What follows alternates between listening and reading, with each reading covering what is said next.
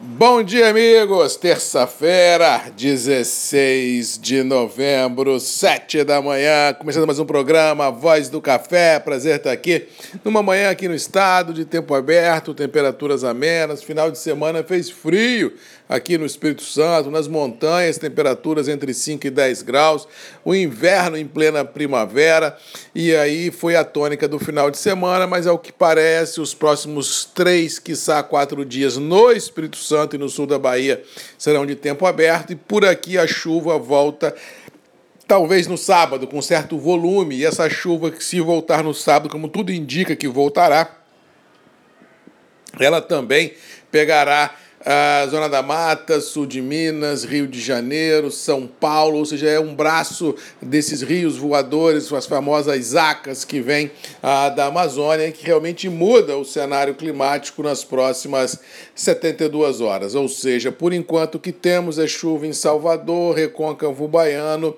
e mais nada. Com relação aos mercados, ontem, em pleno feriado no Brasil, bolsas mais uma vez operaram em forte alta, tanto Nova York quanto Londres. No fechamento dos trabalhos, os níveis já estavam um pouco longe das máximas testadas, mas mesmo assim é, mostrando um vigor, uma punjança, uma determinação no campo positivo há muito não visto.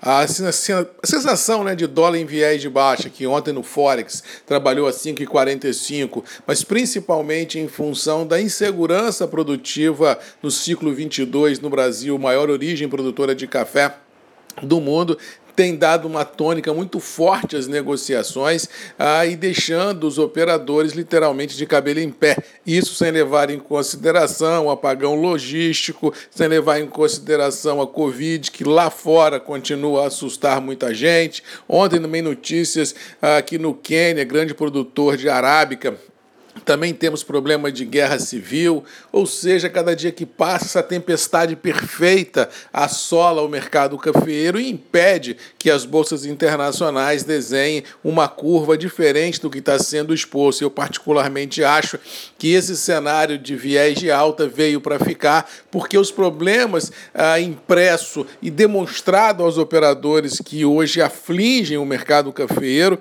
não tem solução no curto prazo nem no médio prazo. A solução é no longo prazo e, mesmo assim, essa solução passa ah, por umas por uma questão logística menos complicada, por uma questão climática mais favorável às lavouras, por viés de baixa nos ah, insumos mundo afora, ou seja, a gente caminha num cenário literalmente de trem fantasma, onde a gente acredita que o agro, não só o cafeiro, mas o agro como um todo, que é uma indústria a céu aberto e reféns, no caso do Brasil, de uh, insumos importados possa passar tempos complicados à frente e, por tabela, os preços vigentes serão em alta, mas infelizmente em detrimento de uma imprevisibilidade produtiva. O melhor dos mundos seria a gente ter os preços que estamos tendo atualmente e uma super safra. Mas infelizmente a gente não tem isso. Toda a questão uh, do agro ele passa por essa inversão de valores entre baixa produção e custos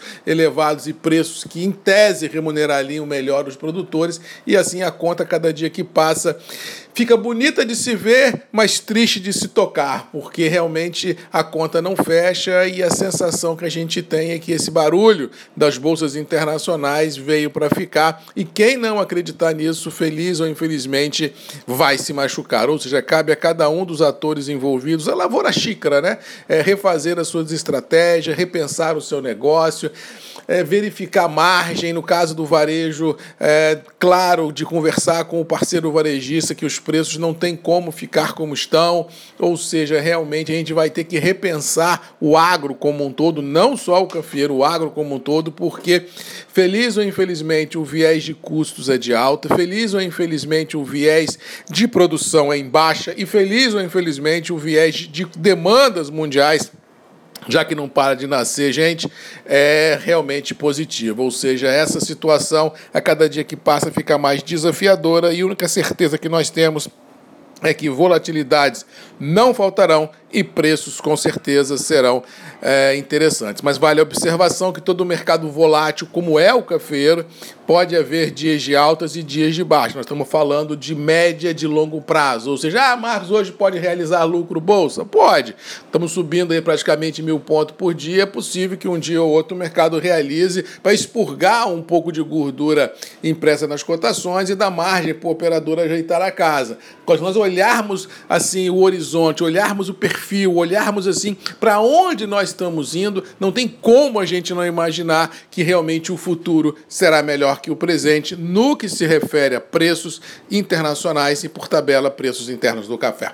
No mais, vamos ficando por aqui, desejando a todos aí uma boa terça-feira, que Deus nos abençoe, um bom início de quinzena. Ao que parece será uma quinzena chuvosa ainda, e pelo que vi nos mapas, dezembro entra com o pé direito fincado com relação à chuva, já que podemos ter a primeira quinzena de dezembro ainda marcada por grandes precipitações em todo o sudeste deste Brasil verde e amarelo. No mais, boa terça-feira! Um abraço do Marcos Magalhães, voz do café, e até amanhã, sete da manhã, Grupos e Redes MM, ponto de encontro de todos nós. Um abraço e até lá. Tchau!